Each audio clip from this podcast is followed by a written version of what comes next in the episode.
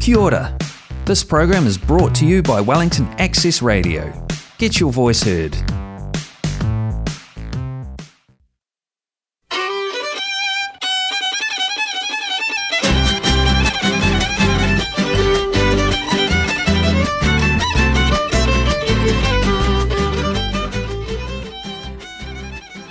¿Qué tal? Muy buenas noches. Les damos la bienvenida a una emisión más de ¿Qué onda? El programa de radio en español de Wellington. Estamos transmitiendo, como todos los martes, desde los estudios de Wellington Access Radio en vivo en el 106.1 FM y a través de Facebook Live. Esperamos que todos hayan tenido un muy buen fin de semana largo y que hayan tenido la oportunidad de asistir a algunos de los eventos de las celebraciones del Día de Waitangi. Yo soy Judith Baez y saludo a Mariana Esquivel, que estará conmigo en la locución, y contamos hoy con la presencia de nuestra colaboradora Betty Guerra. Hola, hola. eh, Holly Moore está en los controles técnicos y Lalo Larrinaga en la transmisión. Por Facebook también tenemos allá al lado de Lalo a María Belén Cupeiro. Y también ya está en el estudio nuestra invitada de la noche. Ella es Inés Guigi, con quien charlaremos más adelante. ¿Qué tal chicos? ¿Cómo, cómo están todos? Listos para arrancar esta semana corta. Ay, sí, qué bueno, ¿no? ¿Y ustedes todo bien? Sí, todo bien, muy felices de, de, estar aquí de regreso.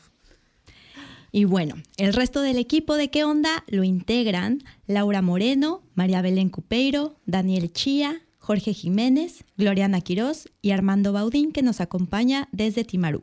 Como siempre, agradecemos a nuestros patrocinadores el apoyo que nos brindan para la realización de este programa, el Wellington Community Trust y el Club Latino. En el programa de hoy, bueno, como saben, ayer 6 de febrero se celebró Waitangi Day, que equivale al Día Nacional de Nueva Zelanda, y por esta razón les daremos algunos datos de lo que significa este día para los neozelandeses. Mariana está formando ahora parte de un interesante proyecto llamado Neighbors Aotearoa y nos comentará de qué se trata. También tenemos en el estudio a Betty Guerra de la Tertulia Literaria, que está con nosotros como cada mes para traernos sus comentarios sobre literatura. Y en esta ocasión nos hablará del escritor peruano Mario Vargas Llosa y su ingreso a la Academia Francesa de la Lengua.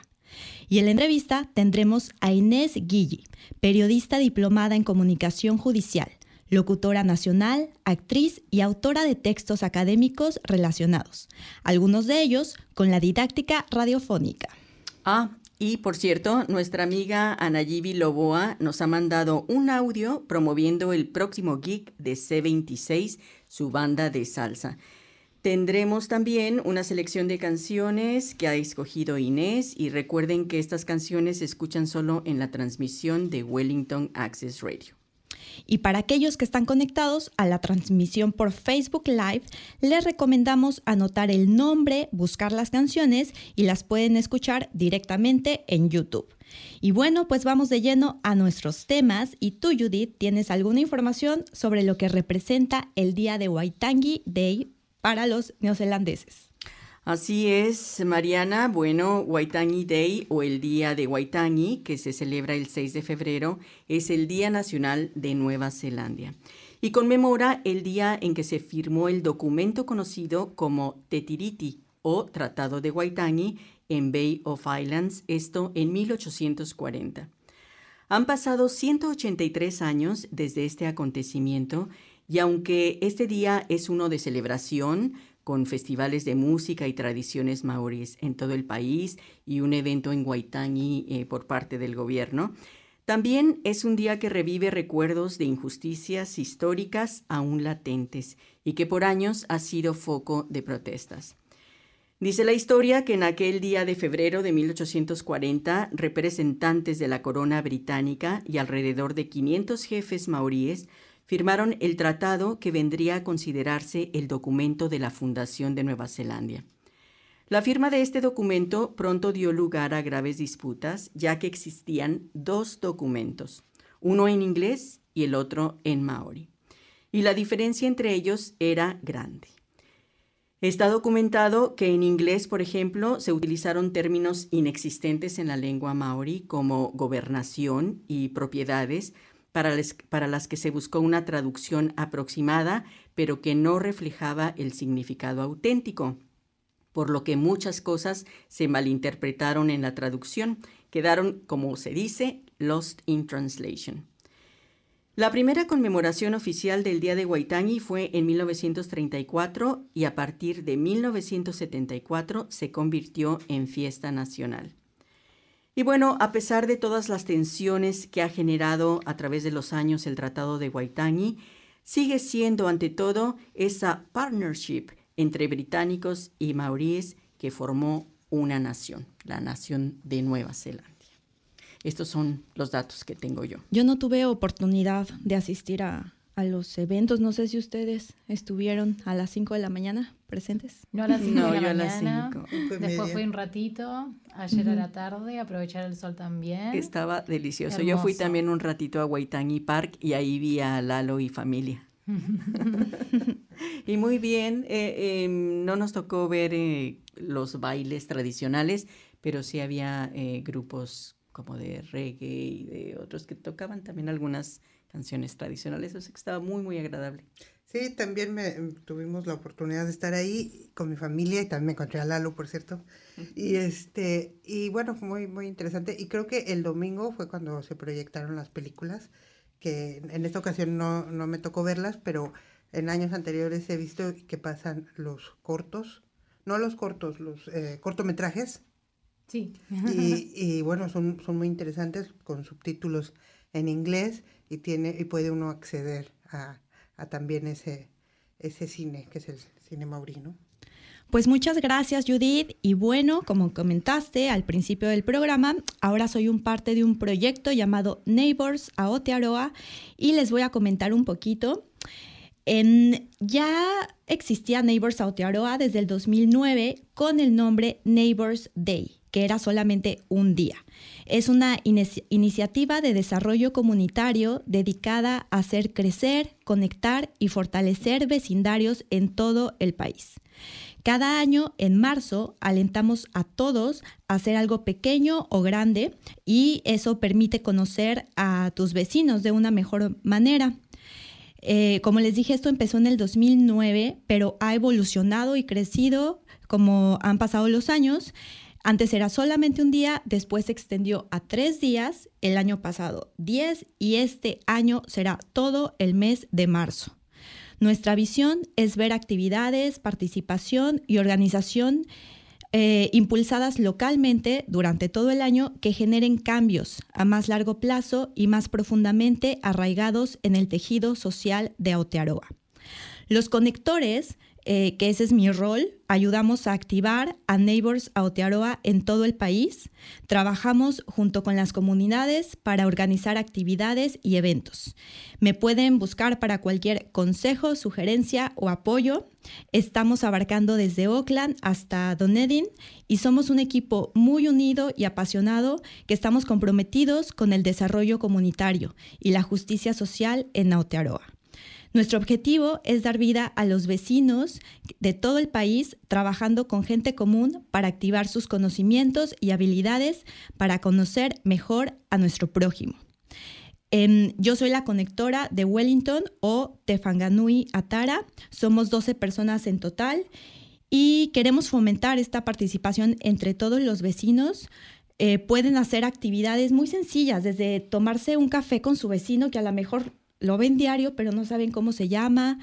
Eh, cocinar algo, compartir. Eh, el lema de este año es Let's Share, entonces es compartir conocimiento, compartir comida, compartir nuestro tiempo, que también eso es algo muy valioso. Hay eh, gente que, que, está muy sola y que a lo mejor quiere ser escuchada o quiere compartir algo y pueden registrar estas actividades en www.neighborsaotearoa.nz.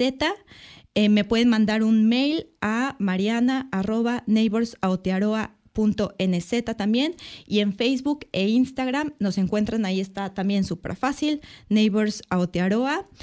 Y eh, los, o sea, al momento de registrar sus actividades, los podemos ayudar a conectar igual con, la gente, a publicitar estas actividades, a que más gente se entere y a, a seguir, seguir conectando el país. Pero yo tengo una pregunta, ¿es como a nivel barrio?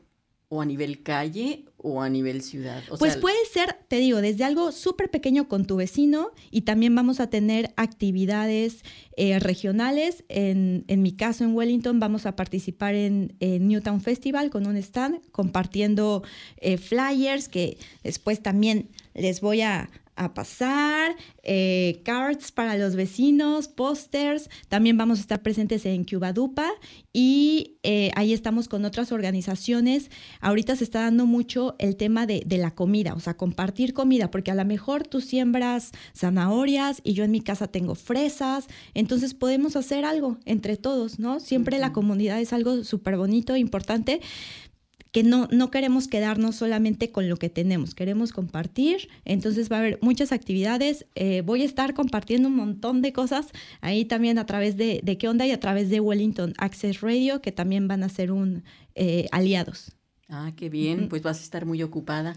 y por ejemplo, nuestras comunidades latinas pueden este, compartir. Sí, registren, registren. Ya, ya hay algunas actividades, clases de yoga gratis en Oriental Bay, eh, clases de español.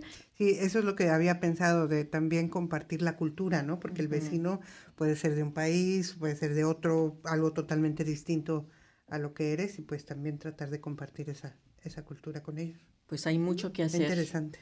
Mucho éxito, sí, muy interesante la iniciativa.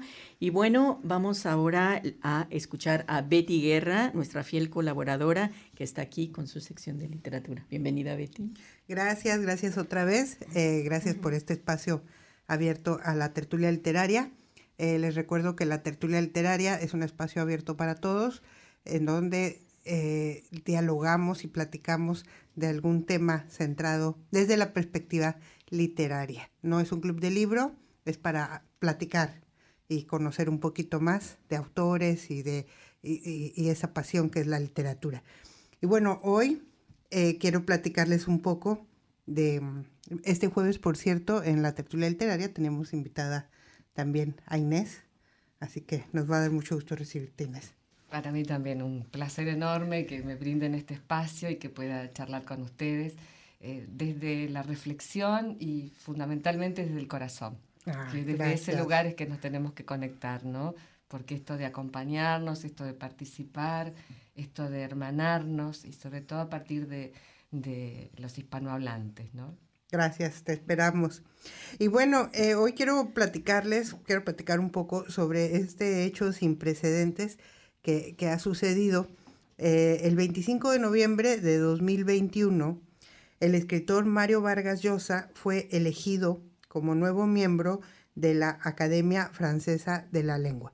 Mario Vargas Llosa, como todos eh, saben, es un escritor muy reconocido peruano, peruano y, español, que ha tenido la, ha tomado la nacionalidad también española y ya pertenecía desde hace muchos años a la Academia Peruana, eh, desde el 75 me parece, y en el 94 ingresó a la Academia de, las Letras Española. Pero este es un hecho sin precedentes porque ingresa a la Academia Francesa por primera vez un escritor que nunca ha escrito en francés. Eh, Mario Vargas Llosa ocupará la silla 18 y con su incorporación a la institución, como les decía, el autor se convierte en el primer miembro de esta academia con una obra exclusivamente en lengua extranjera, que es el español. Mario Vargas Llosa habla eh, perfectamente el francés porque lo estudió primero de, pequeño y después en su juventud se va a Francia a, vivir y vive muchos años en Francia y ahí es donde lo, perfecciona, pero nunca ha escrito eh, en francés. Pero ha tomado, se ha tomado en cuenta para su designación su preparación literaria, la cual está reconocida con una gran influencia de autores franceses como son Flaubert, Balzac, Victor Hugo, y bueno, ahí, ahí me detengo porque la lista es, es muy larga. y también su profesionalización del desarrollo de su escritura, que tuvo un gran despertar en esa época que Mario Vargas Llosa vivió en Francia, donde escribió algunas de sus principales obras, como eh, puede ser La Casa Verde. También, asimismo, no ha escrito, eh, si bien no, no ha escrito una sola obra en francés, ha escrito un extraordinario ensayo sobre Madame Bovary, titulado La orgía perpetua. También tiene La tentación de lo imposible, que versa sobre una de sus obsesiones literarias, que es Los Miserables de Víctor Hugo. Eh, bueno, como les decía, Mario, Mario Vargas Llosa llega a París, como, primero llega como turista porque gana una beca, gana un premio para viajar a París por dos semanas a través de un cuento, de un, de un concurso de cuentos. Entonces gana el premio, se va dos semanas y en esas dos, esas dos semanas le bastan a Mario para descubrir ese París literario que, que él buscaba. Él viene de una ciudad pequeña en, en Perú y, no se siente completo, él busca, busca expandir su conocimiento y es ahí donde, donde se da cuenta que puede, que puede obtenerlo. Entonces pasa, pasa el tiempo y busca emigrar a, como estudiante a Europa, consigue llegar a España, pero llega a una España eh, en una época muy difícil, que fue el franquismo, y una época oscura, digamos. Entonces eh, busca la manera de cómo saltar hacia, hacia Francia. Y bueno, lo logra con muchas peripecias, eh, pasa por toda una travesía porque se queda sin la beca, entonces tiene que buscar la manera de sobrevivir y siempre busca la manera de sobrevivir eh, de manera literaria. Entonces hace de escritor fantasma, escribe artículos para revistas por encargo y así, así va, va logrando avanzar. Y bueno, eh, es, es, es, una recomendación la que yo les quiero hacer porque me llama la atención ver que muchos, sobre todo jóvenes, se niegan a leer a Mario Vargas Llosa por su postura política. Si bien es cierto, Mario Vargas Llosa eh, ha tenido una carrera eh, polémica desde su posición política, porque ha ido cambiando de, de ideología, quizá de manera radical, y también ha tenido acercamiento con líderes que no han sido, digamos, lo deseado, ¿no? ¿Verdad? Que uno, o, lo, o lo esperado por, por, muchos de sus lectores. Sin embargo, yo, mi, mi, mi recomendación es que siempre veamos el arte desde el arte. El arte se juzga desde el arte.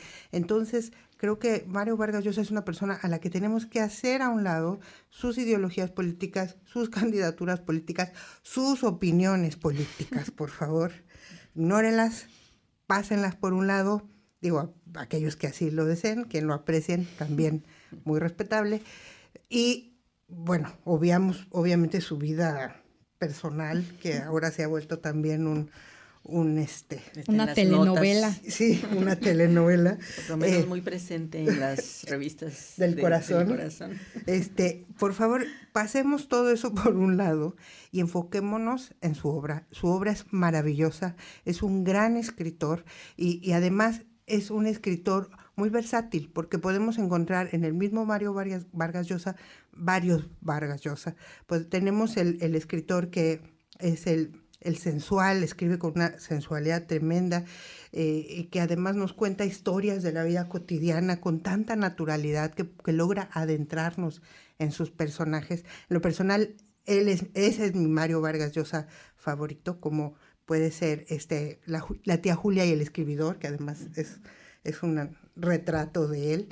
Eh, pero también tenemos el Vargas Llosas, eh, escribe ensayo, como estos ensayos que mencioné anteriormente, y tenemos también, bueno, algo muy valioso que es el escritor historiador, que de una manera novelada nos ha contado eh, acontecimientos muy importantes de América Latina, como puede ser la Guerra del Fin del Mundo o recientemente una, una gran obra, eh, Tiempos Recios, que, además pensábamos que ya, ya estaba terminado Vargas Llosa, pensábamos que ya lo último que había publicado también hay cosas que debemos de ignorar.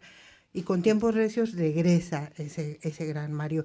Entonces yo los invito a acercarse a él. Afortunadamente en la biblioteca de Wellington tenemos varias obras de, de, de todo, tienen un, un gran, un, gran arsenal de Mario y también recuerden la biblioteca Letras Latinas tiene toda la obra de Mario Vargas Llosa.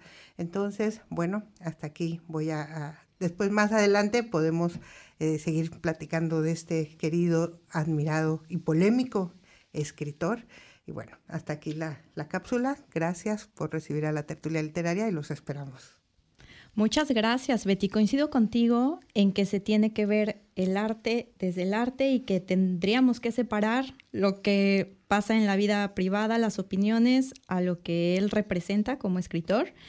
Y claro, hay que anotar ahí, hay que dejarlo para hablar porque hay muchísimo, ¿no? Que, Yo también comparto esta visión. Yo puedo abrir una polémica.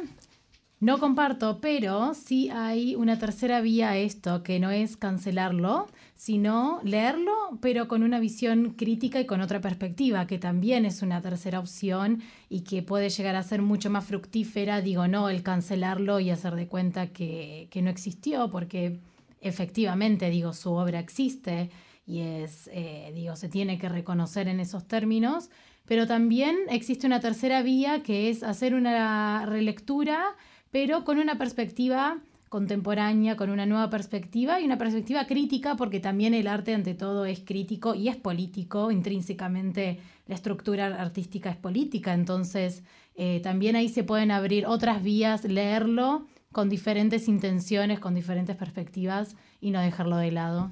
Exactamente, eso. O sea, desde la perspectiva que lo quieras tratar de entender, pero no dejarlo de lado. Ese es, ese es el mayor consejo que doy. Gracias. Y bueno, por otro lado, cambiando el tema, vamos a tener una cápsula eh, nos la manda nuestra amiga Anayibi Loboa, una gran amiga de ¿Qué onda? Porque la banda de salsa C26 está por presentarse en concierto. Aquí su fundadora nos ha mandado un audio con todos los detalles. Hola mi gente linda de radio, ¿qué onda? ¿Cómo me les va? ¿Cómo están? Espero que este 2023 haya empezado de una forma fenomenal. Paso por aquí rápidamente para invitarlos a nuestro toque, a nuestro geek, el 10 de febrero en el barrio, solamente 7 dolarcitos en la puerta.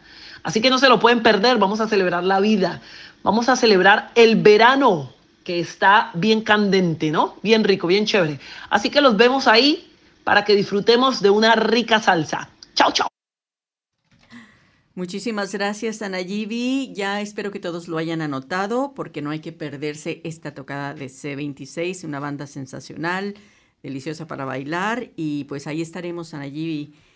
Y bueno, ¿qué tal que vamos a escuchar la primera canción de la noche? Y empezamos con la canción que escogió Inés, nuestra invitada. Se trata de Viromes y Servilletas del uruguayo Leo Maslia, interpretada por la cantante y actriz argentina Soledad Villamil.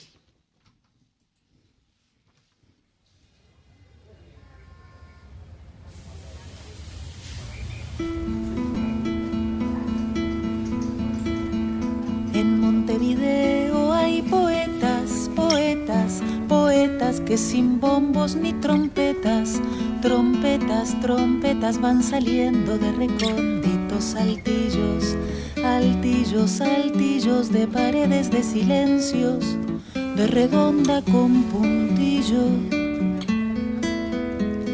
Salen de agujeros mal tapados, tapados, tapados y proyectos no alcanzados, cansados, cansados que regresan en fantasmas de colores, colores, colores a pintarte las ojeras y pedirte que no llores. Tienen ilusiones compartidas, partidas, partidas, pesadillas adheridas, heridas, heridas, cañerías de palabras confundidas, fundidas, fundidas a su triste paso lento por las calles y avenidas. No pretenden glorias ni laureles, laureles, solo pasan a papeles papeles, papeles, experiencias totalmente personales, sonales, sonales, elementos muy parciales que juntados no son tales. Hablan de la aurora hasta cansarse, cansarse, cansarse sin tener miedo a plagiarse, plagiarse, plagiarse, nada de eso importa ya. Mientras escriban, escriban, escriban su manía, su locura, su neurosis obsesiva.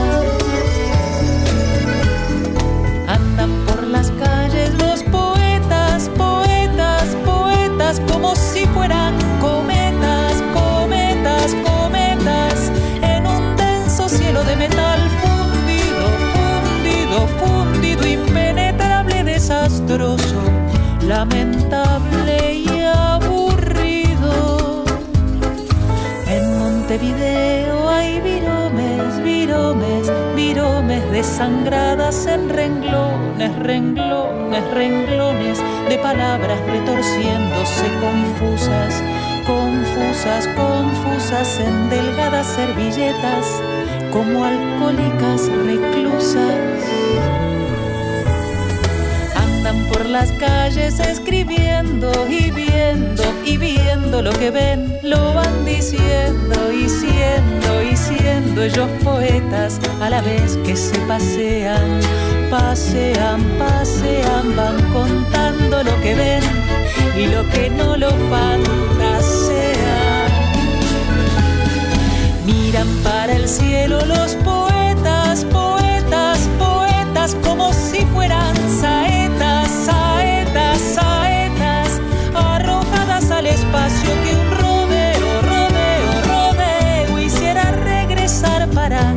clavarlas en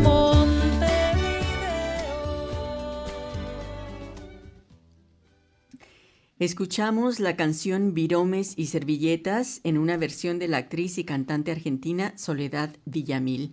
Y para quienes estén preguntando cuál es el significado de viromes, yo lo fui a buscar porque dije, no, yo no lo conocía. Y viromes es, es un bolígrafo o como le decimos en México, pluma.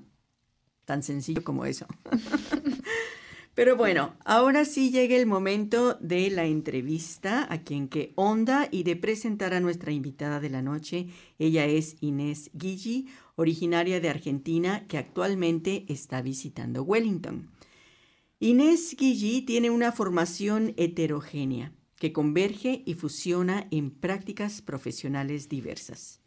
Es profesora universitaria de Ciencias de la Educación, periodista diplomada en Comunicación Judicial, locutora nacional, profesora de arte escénico y declamación, actriz y autora de textos académicos vinculados con el periodismo jurídico y la didáctica radiofónica. Inés cree que a veces una vida no alcanza para atender tantas pasiones. Bienvenida Inés, muchísimas gracias por estar con nosotros aquí en ¿Qué onda? y por haber hecho un hueco en tus vacaciones para estar aquí en el estudio. Te lo agradecemos enormemente. Y bueno, tienes una trayectoria impresionante, em, diferentes disciplinas que has abarcado. Y a mí me gustaría empezar preguntándote de, todas estas, bueno, ya no, ya sabemos que las has sabido combinar, pero ¿hay alguna en especial que te defina, con la que te identifiques más? Ah, no, no, definirme imposible. hay, una escritora que dice, soy, eh, un escritor que dice, soy tantas que a veces me pierdo. Este, bueno, creo que, eh, de pronto creo que la pulsión más fuerte es la pulsión artística, ¿no? Creo que eso ha estado desde eh, mi nacimiento seguramente, eh, que tiene que ver con una nena muy expresiva que se comunicaba mucho con todos y que un padrino dijo, esta chica hay que hacerle estudiar declamación y arte escénico.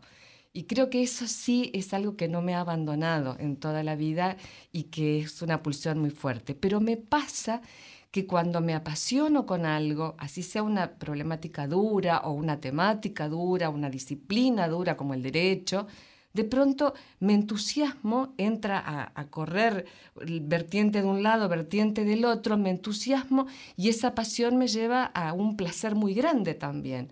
Entonces puedo disfrutar desde distintos rincones porque creo que dentro de mí todo está fusionado. Entonces puede salir, este, de pronto, escribir un ensayo sobre periodismo jurídico con giros literarios que me ha pasado que en algún congreso este, se había evaluado mi trabajo, fue seleccionado para una ponencia y uno de los eh, integrantes del jurado te quiero conocer, porque cómo es posible mezclar el, derecho con Sor Juana Inés de la Cruz, por ejemplo, ¿no? Entonces, bueno, yo había trabajado esa idea y hay por ahí incluso algún eh, artículo publicado que decía, eh, hombres necios que acusáis a la justicia, sin razón. Y ahí, eh, digamos, entrar a, reflexionar sobre ese tema y, por dónde pasa la posibilidad de que la justicia se comunique de una manera empática, este, amigable.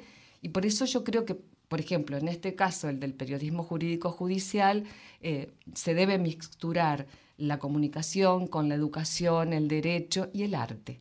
Porque creo que también hay, hay otra herramienta donde podemos ser más empáticos con la ciudadanía, podemos comunicar mejor, ¿no?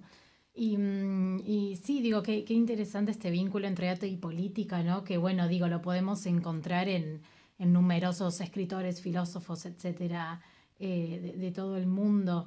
Eh, y como en algún punto comparten eh, la transformación de la realidad, ¿no? Si nos ponemos a pensar eh, el, objetivo de, de, alguna manera de la política es la transformación de la realidad y el arte, o si se quiere, o el, el buen arte o el arte efectivo en algún punto también siempre apunta a ese lado, ¿no? Como... Bueno, eh, yo precisamente, ¿no? O sea, yo creo que mi, mi, formación de base es en la educación, ¿no? Soy educadora, nata por un lado y de formación académica por otro como soy eh, también este, una persona que convive con el arte y que eh, la estética es muy importante. Ahora, creo eh, decididamente, y es mi compromiso, que haga yo lo que haga, tiene que tender a una pequeña y humilde transformación que una pueda producir en el medio. Y creo, en el caso de los comunicadores sociales, como podemos ser nosotros, que básicamente tenemos que ser animadores socioculturales. O sea, creo que tenemos una herramienta muy poderosa como es este micrófono, como es esa cámara, y que podemos pensar junto a la audiencia, que podemos sacar conclusiones provisorias, espontáneas o no, en un programa de radio, que podemos ayudar a pensar entre todos qué nos pasa, qué sucede con esos paradigmas anteriores, qué es lo que pasa ahora, qué es lo que pasa con Vargas Llosa. O sea, ¿qué nos hace ruido? ¿Por qué nos tiene que hacer ruido eh, una ideología. Lo que nos hace ruido es la ideología o es el partidismo. Es lo mismo ideología. Es decir, esto, ¿no? Atreverse a preguntar y abrir puertas. Me parece que a partir de ahí uno puede contribuir eh, de una manera muy eficaz a que nos pensemos mejor como individuos y como sociedad y a ir produciendo esas pequeñas revoluciones que pueden ser que lo que algo digamos en radio o lo que sintamos al escuchar algo en radio en este caso, toque justo una cuerda o una fibra que hace que ese día descubramos algo más de nosotros o que actuemos de otra manera, ¿no? Y yo digo esto y se me pone la piel de pollo, ¿no? Porque sí, de verdad creo que tenemos una, una herramienta muy poderosa este, pero que la tenemos todos en la comunicación que hablábamos recién también, esto de ir a la comunidad, de, eh, compartir, ¿no? De conectar. De conectar. Creo que tenemos que volver un poco a eso.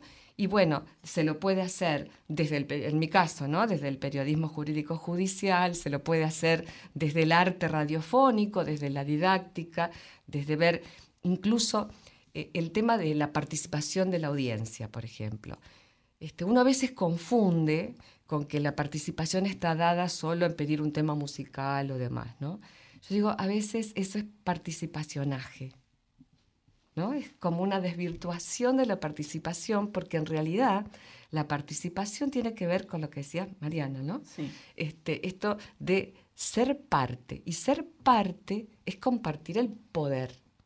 Participar ser partícipe. Ser partícipe es compartir el poder. Y de pronto tener la decisión de abrir, por ejemplo, la participación de la audiencia y que vote cuál cápsula este, cree que habría que este, poner, qué temas se podrían abordar, a quiénes se podría entrevistar. Hay, modelos eh, comunicacionales eh, que, han surgido en el último tiempo que tienen este formato, no sé si, bueno, seguramente estarán familiarizados, em, que tiene este formato de comunidad. Por ejemplo, está en Argentina la Radio Futurock, que es una comunidad, y, y a partir de esa surgieron varias otras en la cual esa radio se sostiene por la pauta que pagan sus propios oyentes. Entonces eso, exactamente como vos decís, le da un poder, porque sin los oyentes esa radio no existe. Eso podemos poner en práctica. Pero, el poder puede estar dado no solamente a partir de lo económico, porque si no es otra forma de la radio comercial. Que, que, se torna de pronto más convencional queriendo ser alternativos, ¿no? Este, Además, el, micrófono yo creo que es un arma eh, muy fuerte y bien utilizada, bueno, y pero también utilizada de manera comercial se convierte en otro o tipo de arma. Este, o política, pero además el micrófono eh, tiene el poder de, de la seducción también, ¿no? Entonces, si eh, a través del micrófono podemos imprimir una corriente de emocionalidad, llegamos a través ya no de la lógica solamente y de la razón, sino de la inteligencia emocional. Y a partir de ahí abrimos nuevos caminos que creo que es lo que estamos necesitando ahora que todos parecen hablar de cosas distintas, pero en realidad es lo mismo, o la mismidad que es otra edad, aun cuando se usan las mismas palabras o se defiendan las mismas causas, supuestamente, ¿no? Entonces, recuperar esa, esa lógica de la emoción creo que puede alumbrar otro tipo de caminos.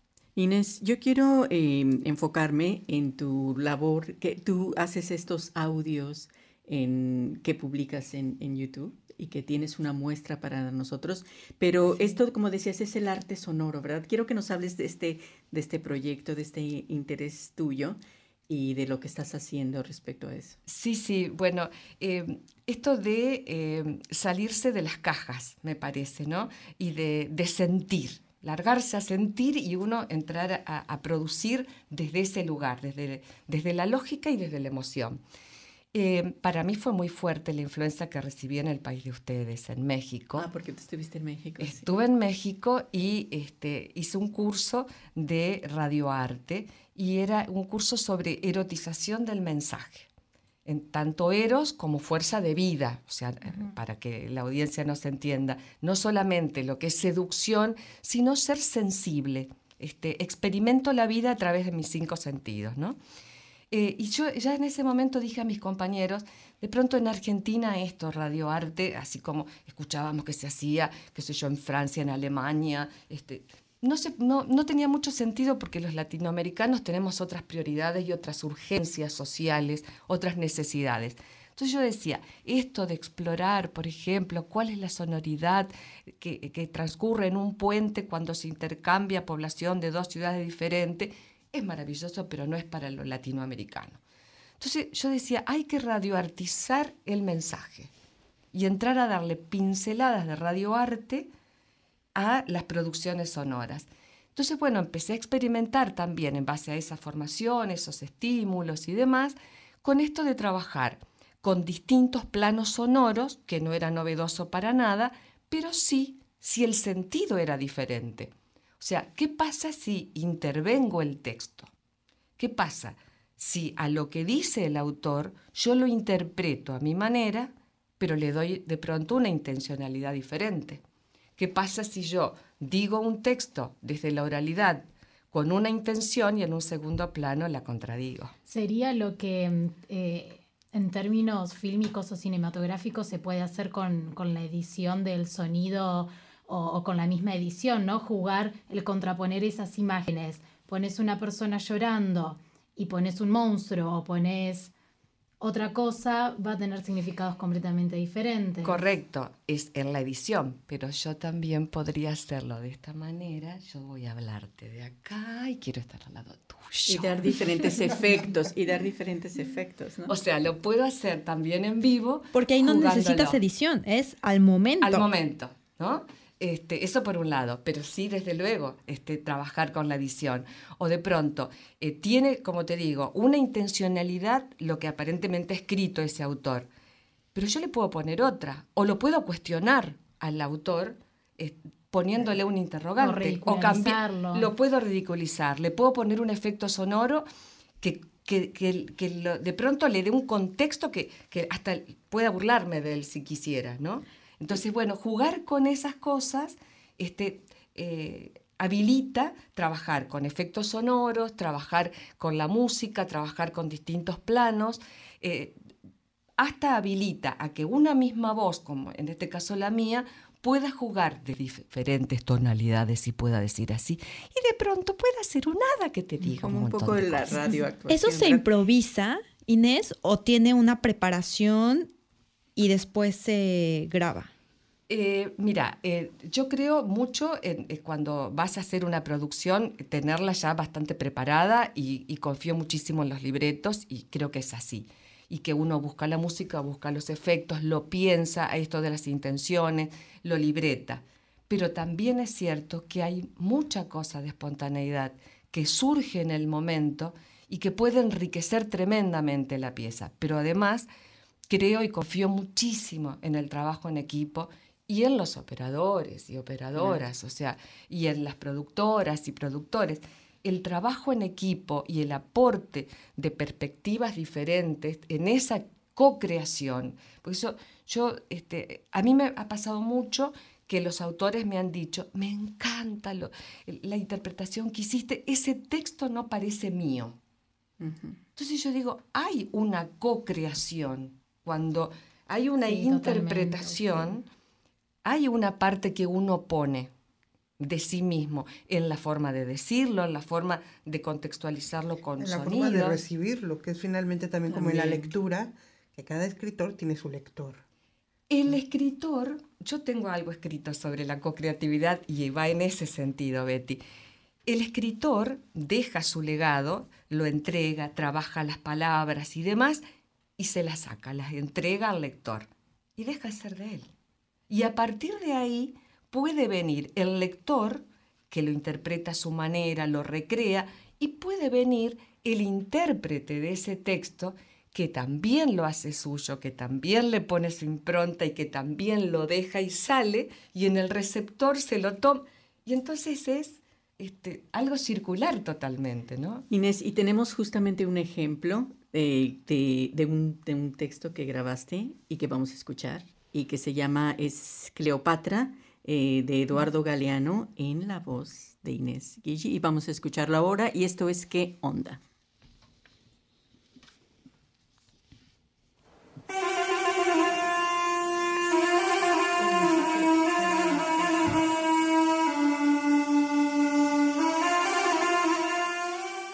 Sus cortesanas la bañan en leche de burra y miel Después de ungirla en zumo de jazmines, lirios y madreselvas, depositan su cuerpo desnudo en almohadones de seda rellenos de plumas. Cleopatra. Sobre sus párpados cerrados hay finas rodajas de aloe. En la cara y el cuello, emplastes hechos de bilis de buey, huevos de avestruz y cera de abejas. Cuando despierta de la siesta, ya hay luna en el cielo.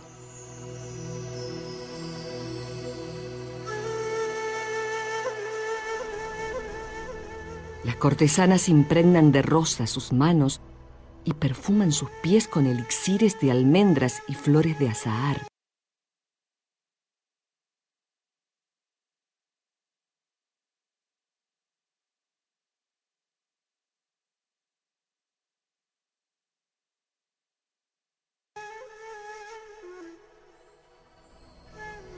Axilas exhalan fragancias de limón y de canela y los dátiles del desierto dan aroma a su cabellera brillante de aceite de nuez.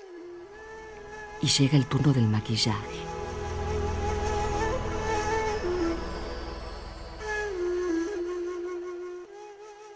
Polvo de escarabajos colorea sus mejillas y sus labios. El lapislázuli y la malaquita pintan un antifaz de sombras azules y sombras verdes en torno de sus ojos. En su palacio de Alejandría, Cleopatra entra en su última noche.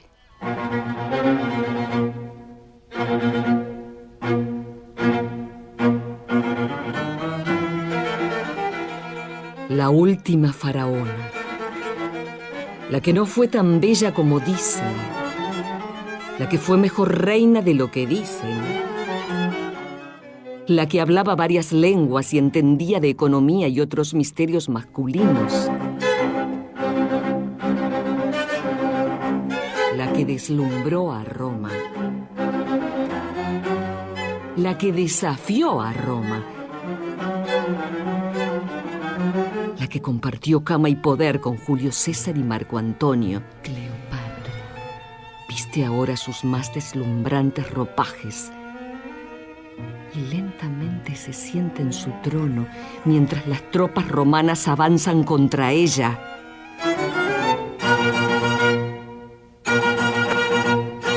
Julio César ha muerto. Marco Antonio ha muerto. Defensas egipcias caen. Cleopatra manda abrir la cesta de paja. Suena el cascabel. Se desliza la serpiente.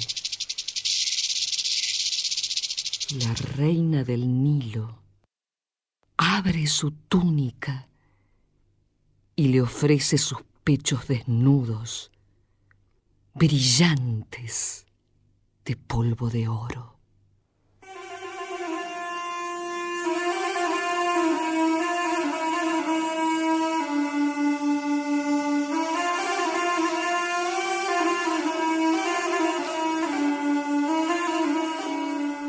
Cleopatra.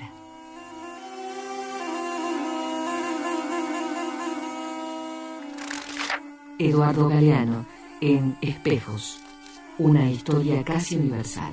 Agencia Radiofónica de Comunicación.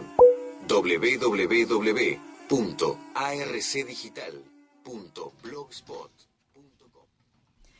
Pues escuchamos este texto grabado por Inés Guillí, donde justamente vemos claramente lo que hablabas, ¿no? De, de, la ambientación sonora, del arte sonoro, y la verdad es que el resultado es increíble.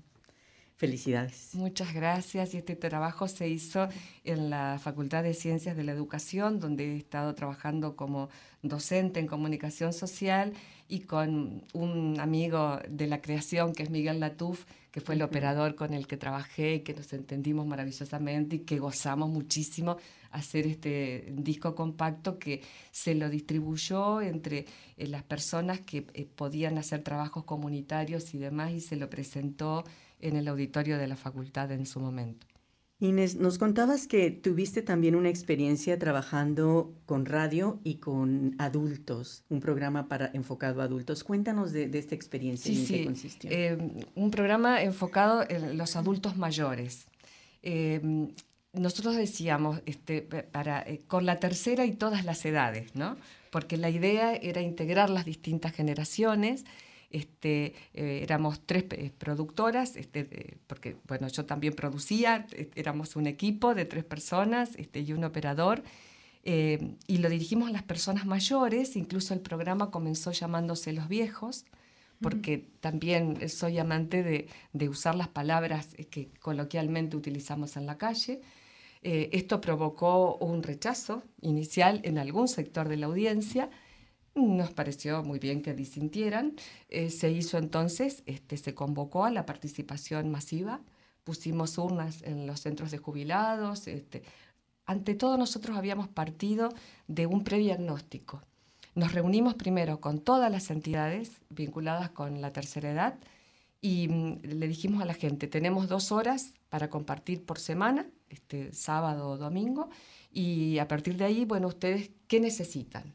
¿Qué quieren? Eh, ¿Cómo lo ven? ¿A quién les gustaría que eh, entrevistemos? ¿Qué tipo de música? Bueno, reunimos material, se hizo una planificación sobre ese trabajo, comenzamos con un programa que se llamaba Los Viejos, este, algunos viejos se molestaron por el nombre, nosotros recibimos muy bien esa crítica, dijimos, bueno, votemos, propongan cómo quieren que se llame este espacio.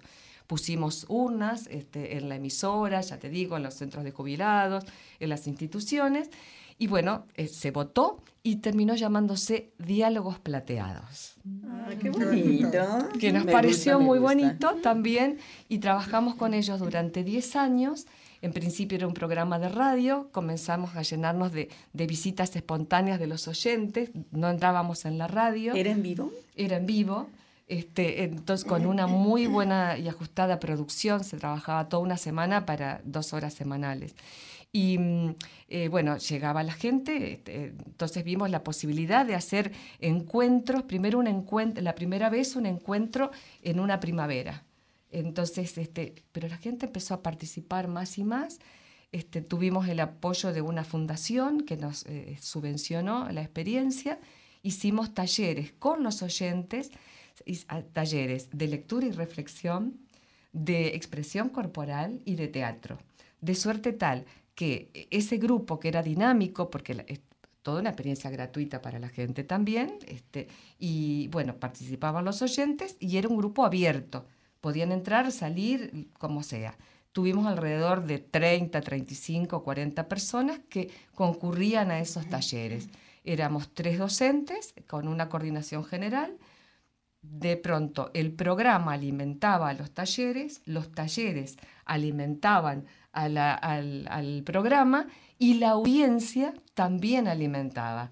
Entonces trabajábamos, por ejemplo, la problemática de la tercera edad, qué hacer este, cuando el anciano está grande y ya no puede vivir solo.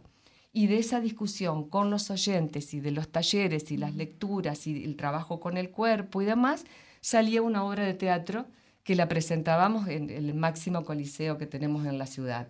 Y eso se transmitía en vivo. Y a su vez, como este, yo tenía que ser también como conductora del programa este, los ojos de los oyentes que solo estaban escuchando, eh, yo transmitía qué es lo que pasaba en el escenario mientras se desplazaban los actores. Entonces, bueno, fue una experiencia... El Facebook Live es una opción. Entonces, bueno, y fue una, este, duró 10 años la experiencia, este, se la sigue comentando en mi ciudad, eh, participaban los niños en Paraná, en algún momento fue referencialidad, se la quiso poner en Mar del Plata, a la ah, experiencia que pasa de Mar del Plata. Es que además es, es ciudad de viejos Mar del Plata. Hay mucha, mucha tercera edad. La gente se va a jubilar a Mar del Plata y hay pasa mucho en relación a la tercera del Mar del Plata. Claro, pero además, o sea, trabajábamos la idea que nosotros somos los próximos viejos. Bueno, yo ya soy vieja también, porque esta trayectoria que ustedes mencionaron ahí y demás, es porque he vivido mucho, estoy vieja, chicos. pero bueno, eh, digamos, esto de, que sea intergeneracional la experiencia resultó muy rica y para nosotros el orgullo enorme era que a, nuestras transmisiones este, teníamos este, oyentes eh, que vos veías que tenían una gran cultura general, qué sé yo, o veíamos en las transmisiones en vivo que hacíamos desde el Teatro 3 de Febrero en Paraná, gente llegar con ropa muy importante y gente humilde, humilde, que venía y me traía, por ejemplo, un dulce recién hecho, mm. este, que de pronto te traía una florcita de su jardín, y era maravilloso, era maravilloso.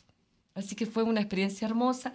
Con ese programa este, obtuve el premio UNESCO en México. Ah, este, sí, fue muy premiado en mi ciudad también, en mi pero país. que además es un, es un tema muy vigente porque... Lo sigue siendo. lo sigue siendo, porque además, como dices tú, el, los que somos ahorita de edad mediana, y ya no tan mediana, ya somos los viejos de, de, de unos mañana. del mañana. Sí, y, sí, sí. Y, y, la mayoría de los países latinoamericanos no está preparado para recibir Exactamente. mayoría de, en la tertulia que vamos a tener el jueves hablaremos de la edad y hablaremos cómo nos impacta la edad y cómo impacta la imagen y qué es la imagen y cómo tenemos que ir asumiendo los años, cada uno como pueda, pero pensándolo y sintiéndolo, que eso lo refleja la literatura. Y de eso hablaremos también. Pues la invitación. Entonces ese es el tema, porque yo te quería preguntar cuál era el tema que ibas a tocar en, la tertulia. Sí, sí, la idea es, bueno, llevar este, eh, textos, eh, trocitos, este, y a partir de eso hablar qué nos pasa. Y hacer participar a la gente. Obvio. Pero, pero también te quiero invitar a que nos platiques un poco más de pero podemos ya nos, ya nos quedan, dicen que, que, tenemos, nos quedan, ¿nos queda cuánto? Tres, minutos. ¿Vieron que una vida no alcanza? Exactamente. Una hora no alcanza. Tienes que regresar, Inés. Definitivamente. El tiempo se hace viejo muy rápido. Pues ha sido un enorme placer tenerte aquí, Inés, y no nos perdemos la tertulia el jueves, ahí estaremos. Qué bueno. Y bueno, ¿quieres, ¿quieres agregar algo? Quiero que seamos conscientes, quiero agregar este, especialmente para quienes estamos en este estudio, que seamos muy conscientes del enorme poder que tenemos, el poder en el mejor de los sentidos, para no desperdiciar nuestro tiempo, para sembrar alegría, para eh, sembrar ganas de vivir, para ser críticos, para no esquivarle al dolor, para llorar cuando tengamos que llorar, para asumir las crisis cuando tengamos que asumir las crisis. Hablemos de todo, con todos y seamos básicamente personas y no nos guiemos solo por la imagen y solo por la fachada y solo por la edad. Se puede tener 15 años y ser un viejo, se puede tener 80 y ser un apasionado de la vida. Entonces creo que eso es algo que tenemos que, en tiempos de tanta crisis, tanta convulsión mundial, de tanto tembladeral, como decía un, un filósofo amigo mío, en medio de tanto tembladeral, tener la certeza de que podemos tomarnos de las manos, que podemos soportar esos sismos y que para hacerlo tenemos que volver a ser humanos, singular y complejamente humanos.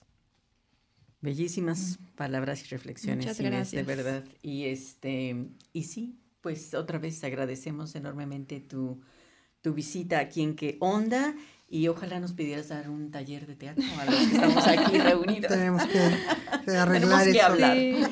Pues no nos queda más que despedirnos. Los esperamos aquí la próxima semana. Tenemos una cita en qué onda en Wellington Access Radio. Y nos despedimos con una canción de fondo, otra que había escogido eh, Inés. Hasta la próxima. Buenas noches. Chao.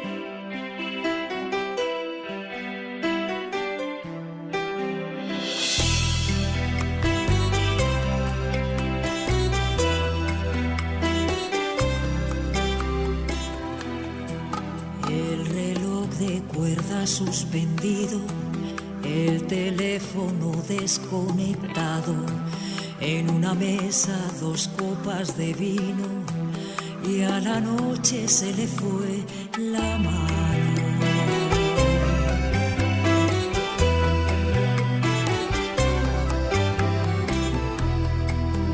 Una luz rosada imaginamos, comenzamos por